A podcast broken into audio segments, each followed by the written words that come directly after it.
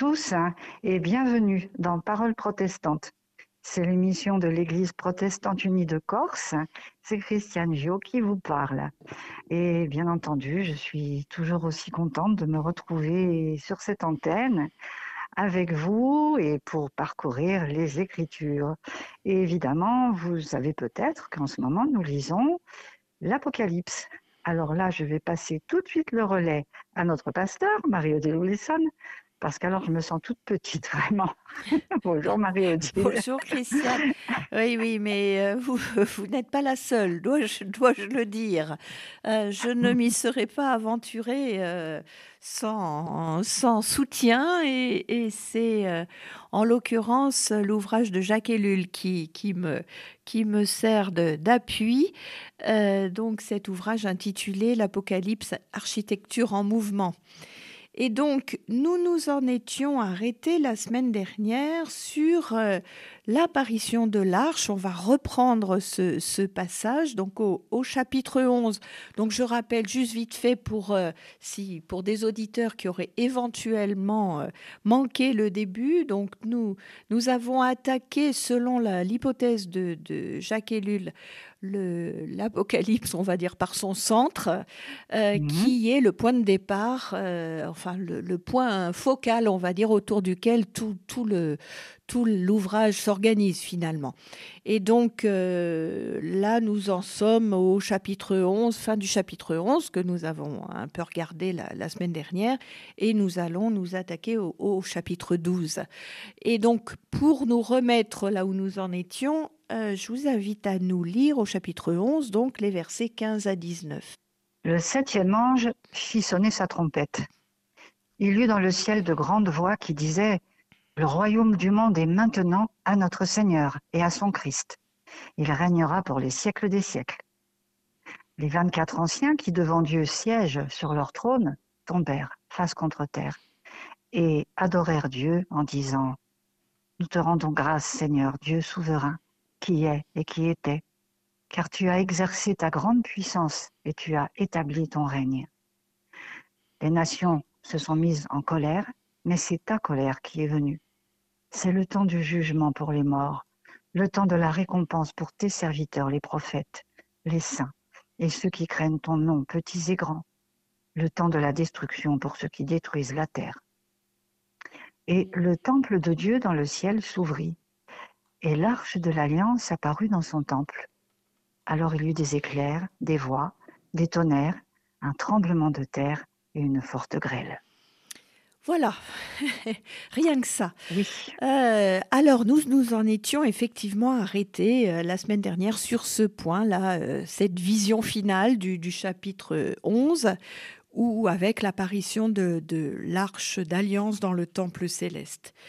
Et ce verset, euh, le dernier, là, le, verset 19, se trouve euh, précisément à la charnière entre la vision des deux témoins, dont on avait longuement parlé la semaine dernière, et celle de la femme avec le dragon, dont nous allons parler euh, aujourd'hui.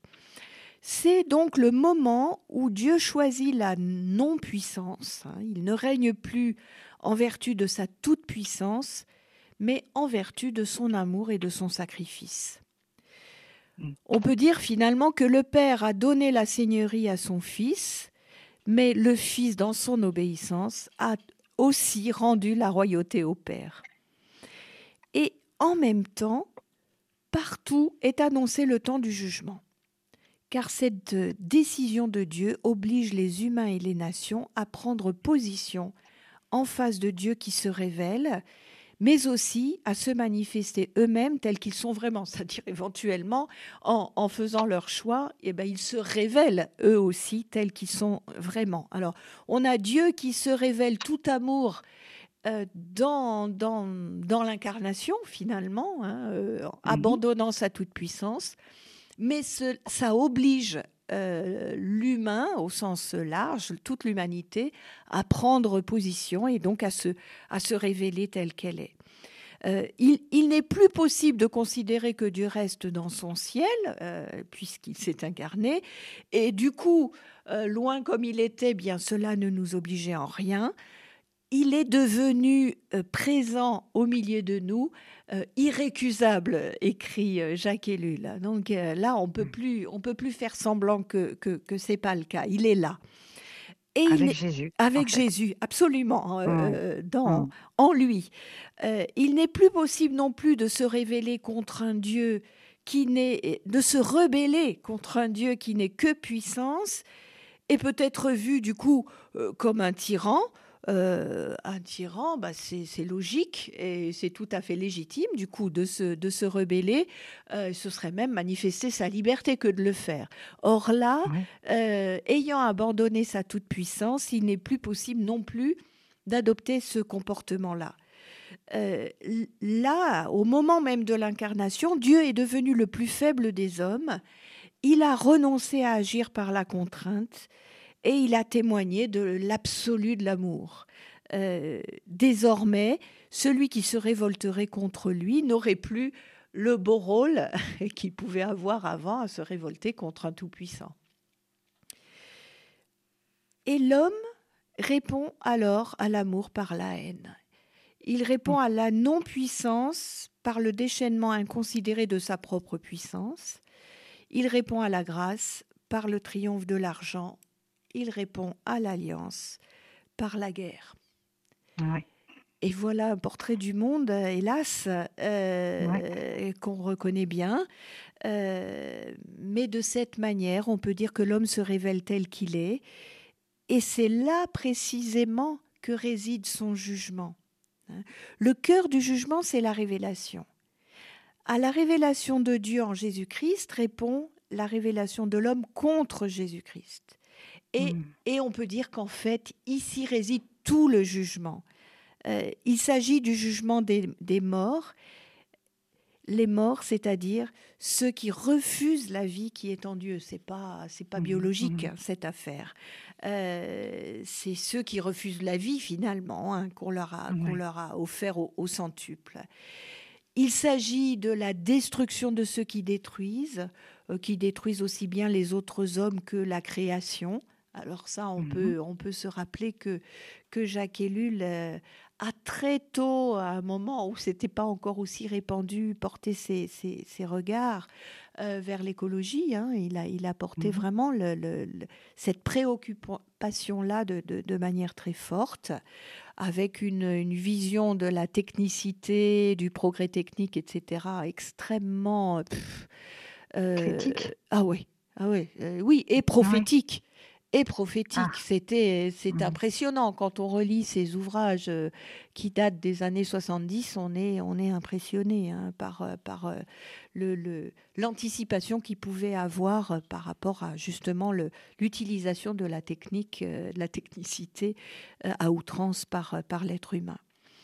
Donc c'est la destruction qui engendre la destruction et aboutit à la destruction de soi et donc finalement, on peut dire, et on s'en rend compte hein, avec la pollution, avec tout ça, on voit très bien, hein, de manière tout à fait mm. biologique, là, mais pas seulement. Hein. Pas besoin de force extérieure. Pour cela, l'humanité euh, sait très bien euh, le faire toute seule.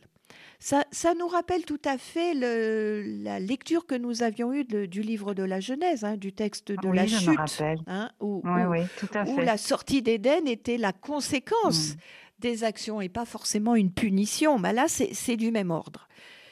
Euh, voici le deuxième aspect du jugement. Il est finalement le produit de l'action même de l'homme. Hein. c'est euh, la manifestation de la colère de Dieu en réponse à la colère de l'homme. Mmh, mmh. Et effectivement, après l'alliance, après le refus de l'alliance, eh bien, il reste la possibilité de la colère. Mais il faut se rappeler qu'il s'agit, alors ça, peut paraître abstrait, hein, mais c'est quand même important à entendre, il s'agit de la colère contre les nations et non pas contre des hommes, des individus. Hein, et nous reviendrons ultérieurement avec Jacques Ellul sur la question de savoir sur qui porte euh, le jugement final. Hein, c'est une, question qui peut nous, intéresser. On, la traitera plus tard euh, en temps, et en heure. Eh bien, on va, avant d'attaquer eh ben, le, véritablement le, chapitre 12, le début du chapitre 12, je vous propose de faire une, pause en écoutant ce chant euh, qui dit Dans toutes nos détresses, Dieu nous protégera.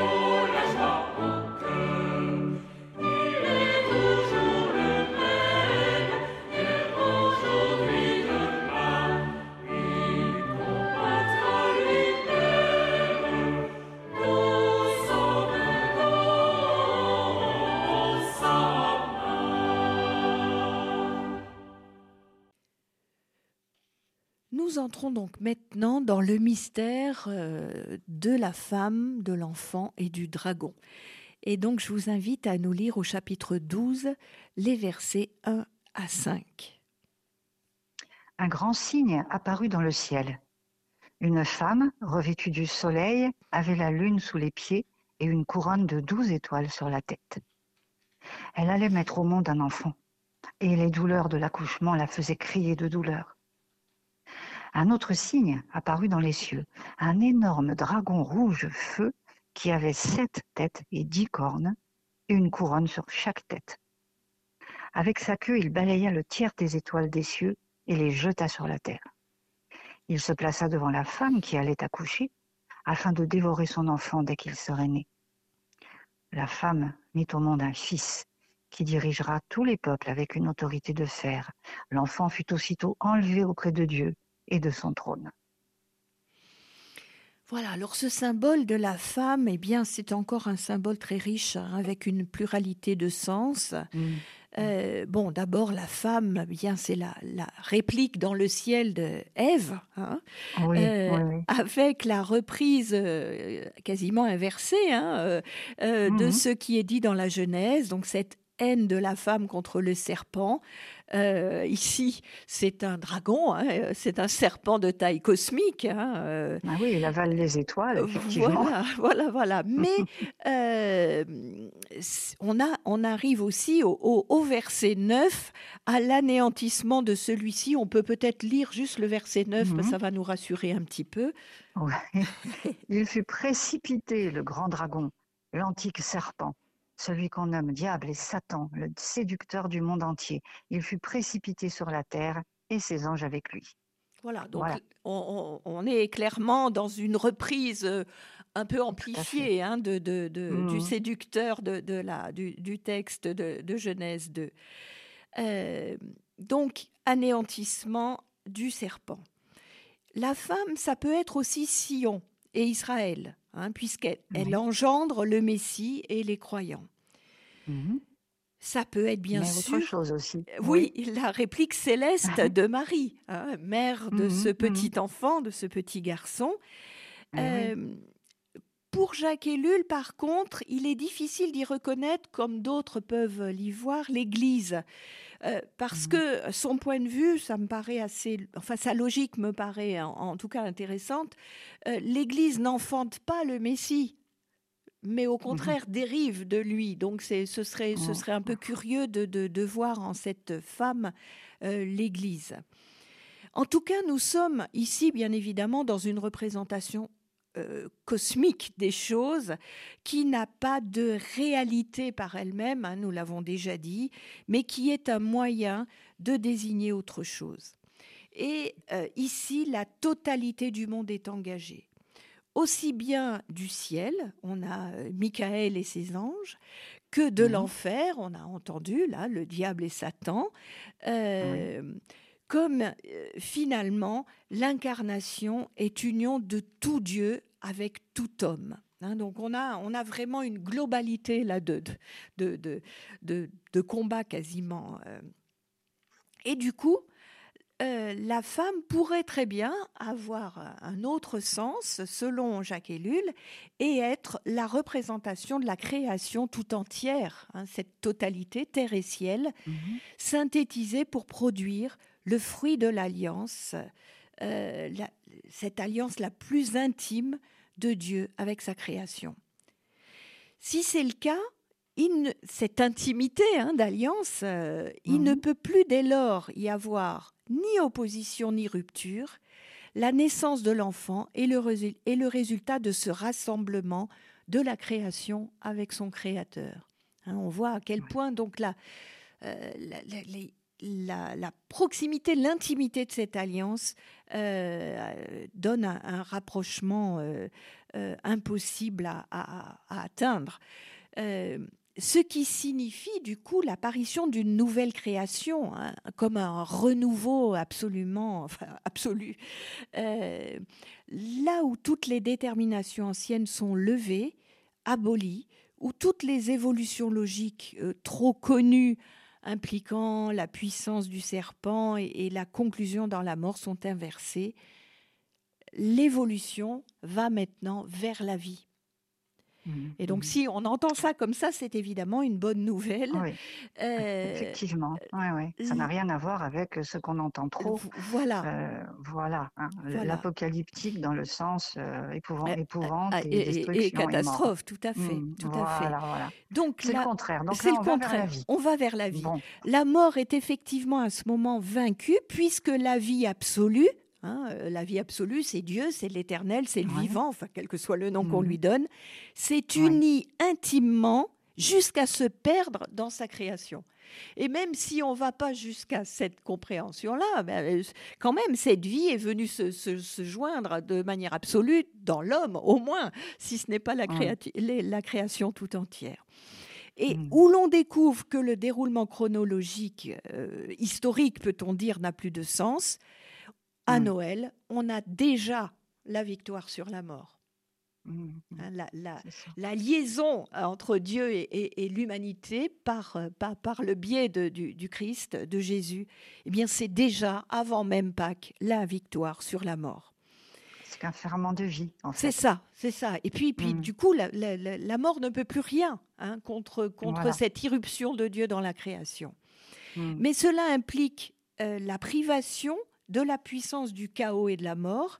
C'est pourquoi, selon Jacques Ellul, le déchaînement a lieu au moment de la naissance. Euh, il faut en mmh. effet pour le euh, pour que il, le faut pour que le dragon empêche euh, la complète incarnation. Sinon, il est fichu. Enfin, il a définitivement perdu. si elle se réalise, effectivement, les puissances contraires à Dieu ont, ont, carrément tout, tout perdu. C'est donc finalement, on peut dire, cette décision de l'incarnation qui provoque l'apparition du dragon. Euh, alors là, on peut dire que l'auteur, Jean, se sert d'images bien connues d'un combat cosmique hein, qui serait toujours à reprendre entre les forces du bien et du mal. C'est une, ce sont des images qui circulent dans le, le, monde contemporain de, de, Jean, mais il sort de cette compréhension qui est somme toute assez banale de la lutte entre le bien et le mal. En fait, Jusqu'ici, on peut dire qu'il existait un lieu où pouvaient agir les forces de mort et du chaos. Nous, l'avions déjà évoqué d'ailleurs, c'est précisément la distance, l'opposition qui pouvait exister entre la création et son créateur. Et c'est dans, cette distance-là hein, que les puissances euh, maléfiques, on peut dire, euh, peuvent jouer. Et on l'a mhm. entendu, le verset 9 nous les nomme tout à fait précisément. On a le, dragon, Hein, euh, mhm. euh, au fond des mers. Et ça, on en avait parlé au moment de la Genèse, hein, ce monstre du fond des mers qui représente mhm. euh, la puissance du chaos. Hein, le, on a le serpent. qui est aussi le tentateur et celui qui pose la question par laquelle l'homme découvre euh, à chaque fois que Dieu est autre que ce qu'il est en vérité, euh, on peut dire que le serpent, finalement, c'est le créateur du doute, c'est le père du mensonge. Le diabolos, c'est bien étymologiquement, il est celui qui divise, qui provoque la, rupture, la rupture entre l'homme et Dieu, euh, entre les hommes, dans les communautés, qui provoque les éclatements, les haines, les guerres, etc. Euh, cette, ce diabolos qui est le, contraire euh, de l'amour. Et puis il y a le chatan, Satan, ah. hein, l'accusateur. Hein, on a, on a en mhm. tête euh, ce qu'on a dans l'évangile de Jean, ce paraclet qui est le, au contraire le, consolateur, et cette vision de Jésus comme l'avocat. Hein, Et là, on a l'accusateur. Alors lui, il complète parfaitement l'œuvre du diabolos en déclenchant l'accusation, soit devant Dieu pour accuser les hommes, soit entre les hommes, et ça, ça marche pas mal. Euh, on peut dire que toute accusation, tout jugement est œuvre du chatan. Ça me fait penser à Job. Oui, oui, oui. Hein, c'était, oui, oui, et oui, c'est, cette imagerie, de toute façon, préexiste. Oui, hein. c'est ça. Oui. Alors du fait de l'incarnation, les puissances sont désormais exclues. C'est le triomphe de l'amour dans l'unité, l'unité absolue, hein, définitive. Il euh, n'y euh, a, plus, a plus de la place pour mettre un coin. On avait parlé de ça pour le, baptême de Jésus. Hein. Mmh, l'unité mmh. absolue entre, entre Jésus et Dieu fait que le diable ne peut, pas, peut pas entrer là, euh, au moment de la tentation. Et donc, si cela réussit, eh bien ces puissances n'ont plus aucun lieu pour exister. Euh, si la création est dotée de la vie même de Dieu, eh bien, elle possède la connaissance certaine de la vérité. Donc, il n'y a plus de place euh, pour le doute, pour le mensonge. Le serpent, il peut, il peut aller se rhabiller, mmh. je dirais. L'union est si parfaite qu'il n'y a plus de place pour la rupture. Donc là aussi, le diabolos, mhm. eh bien, il peut s'en aller. Et l'un ne peut plus accuser l'autre. Donc le chatan aussi peut, partir. Hmm. Dans cette unité sans faille, les puissances de destruction n'ont plus aucune possibilité d'action. Et selon Jacques Ellul, cette exclusion se passe dans la vie de Jésus en trois temps. La naissance, c'est cette union euh, complète entre, entre Dieu et la, et, la, et la création, la créature. La tentation, c'est le deuxième moment, et on voit que le diable n'arrive pas à faire ce qu'il aurait aimé. Et la crucifixion, bien évidemment, cette dernière tentation du Christ qui a été mise en image au cinéma mmh. et à laquelle il résiste, contrairement à ce qui est dit dans le film. Il mmh. écrit aussi, euh, Jacques Ellul, dans l'exacte mesure où l'homme Jésus est en parfait accord avec la volonté du Père, qu'il ne s'agit pas d'une obéissance servile à la loi, mais de la réponse parfaite de l'amour à l'amour, dans la mesure où constamment Jésus est libre d'être autre que Dieu, et cependant constamment il est l'expression volontaire de la volonté de Dieu, alors il n'y a plus de rôle possible pour les puissances.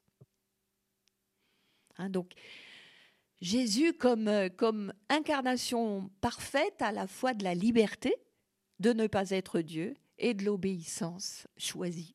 Hein, donc c'est euh, et il n'y aurait pas d'obéissance choisie sans liberté, hein, bien évidemment.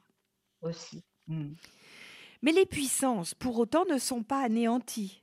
Elles ont seulement perdu de leur pouvoir décisif, le pouvoir de gagner et d'installer définitivement le chaos ou la rupture. Si Dieu rejetait définitivement l'humanité, cela reviendrait pour lui à se condamner lui-même et ce serait une victoire de ses puissances. Mhm. Ça, c'est intéressant aussi hein, par rapport à toute la, vision qu'on peut avoir du jugement et comme condamnation. Ainsi, quand on parle du jugement de Dieu et de la condamnation et de la damnation de certains, voire de beaucoup, on oublie que ce serait non pas l'expression de la justice de Dieu, mais bien le succès des puissances infernales. Et ça, c'est un peu... Euh, ça nous donne un peu le tournis, hein, mais, euh, mais, mais en même temps, euh, c'est d'une logique implacable dans, le, dans, la, dans, la, dans la, la vision que nous en donne Jacques Ellul. Car si Dieu condamne, eh bien, il fait ce que lui suggère, lui suggère Satan. Oui. S'il livre l'homme à la mort, il suit la suggestion du dragon. Mm-hmm. S'il livre, la livre la création à la destruction, eh bien il offre la victoire au diabolos, qui aura alors réussi à rompre toute relation entre Dieu et sa création. Mmh. Ainsi, on peut dire que le jugement entre guillemets apocalyptique, hein, je le mets entre guillemets pour qu'on enlève de ce mot le mmh. sens qu'on lui donne habituellement, n'est pas mmh. du tout la réalisation de la justice de Dieu, mais la victoire des puissances infernales. Si euh, si Dieu condamne et, envoie en enfer, eh bien c'est les puissances infernales qui gagnent, bien évidemment. Ah, la, la, justice dont on parle est un concept juridique issu de l'interprétation du droit romain, mais qui n'a rien à voir avec la justice du Père telle qu'on peut la trouver euh, bon, déjà dans le Premier Testament, mais alors de manière particulièrement éclatante, en particulier dans la parabole des ouvriers de la onzième heure. Hein, qui nous laisse toujours tellement perplexes. C'est ça, ils n'ont travaillé qu'une heure et ils gagnent autant que les autres qui ont travaillé oui, toute la et journée. Oui, et, oui, et, Dieu est dans sa pleine justice en faisant cela. Mmh. Alors nous, ça nous perturbe, hein. mais, mais pas Dieu, mais pas Dieu. Donc on peut dire que dans, ce, dans cette, cette décision de Dieu, les puissances sont rejetées sur terre, car l'incarnation n'est pas le tout. Elle est le nouveau commencement. Euh, il y, a, des choses à. La suite est à créer, il y a encore des choses à mhm. faire. Hein. la suite est à inventer sur Terre. Donc, la suite implique non seulement la victoire de Dieu, mais celle de l'homme sur ses puissances. Et voilà pourquoi elles sont sur Terre. Et du coup, nous voilà concernés par l'affaire, bien évidemment. Oh, oh oui. elles ont certes perdu de leur puissance absolue est définitive. Et elles le savent bel et bien. Alors pour, pour nous en convaincre, nous allons regarder ce que dit l'Évangile selon Matthieu au chapitre 8, les versets 28 et 29. Comme il était arrivé de l'autre côté, au pays des Gadaréniens, vinrent à sa rencontre deux démoniaques sortant des tombeaux, si dangereux que personne ne pouvait passer par ce chemin-là. Et les voilà qui se mirent à crier que nous veux-tu, Fils de Dieu? Es-tu venu ici pour nous tourmenter avant le temps? Ah oui, ils ont eh peur. Oui, oui, oui. Mhm. On peut traduire cela par Tu es venu pour nous perdre. C'est ça. Hein? Ah oui aussi. Et mhm. donc, euh, donc, bon, eux, ils, ils, savent bien à, quoi, à, qui ils ont affaire. Hein. Donc, mhm.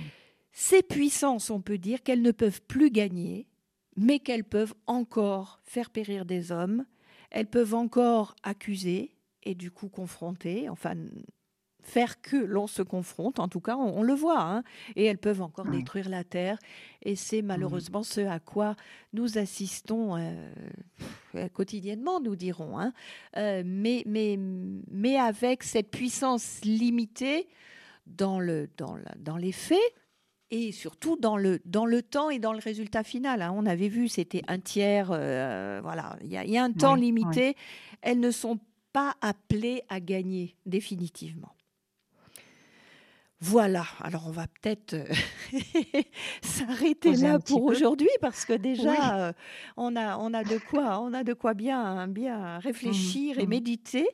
et justement, pour méditer, je vous propose un chant euh, qui s'appelle Au mystère infini.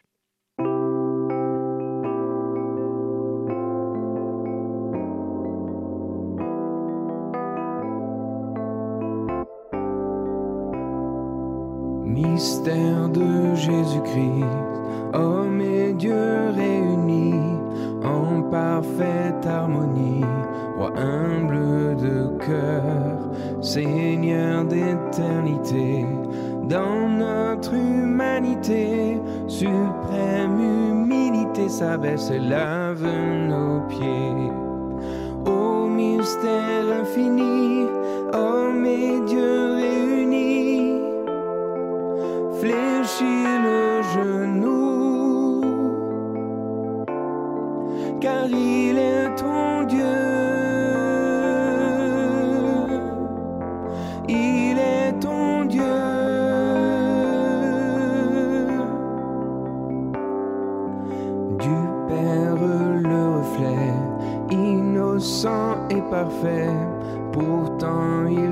soumet jusqu'à la croix.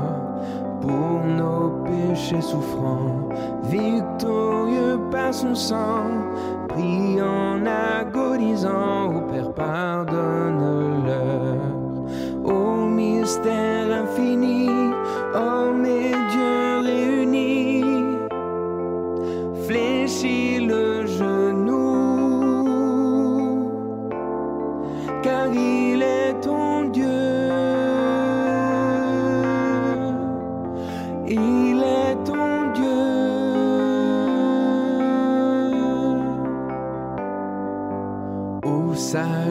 insondable, amour inaltérable, il naît dans une étable, il s'offre humblement roi aux mille richesses, se penche avec tendresse, porte notre faiblesse jusqu'au trône de Dieu.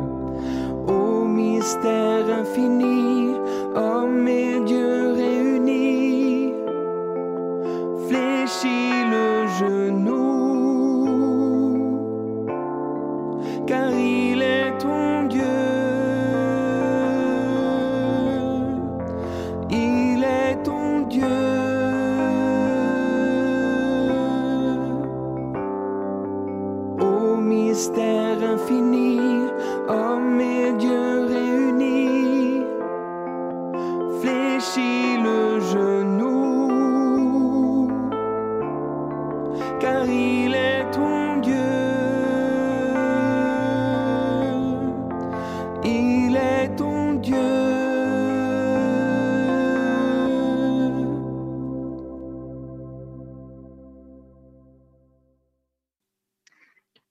voilà, chers amis auditeurs et auditrices, cette émission s'achève.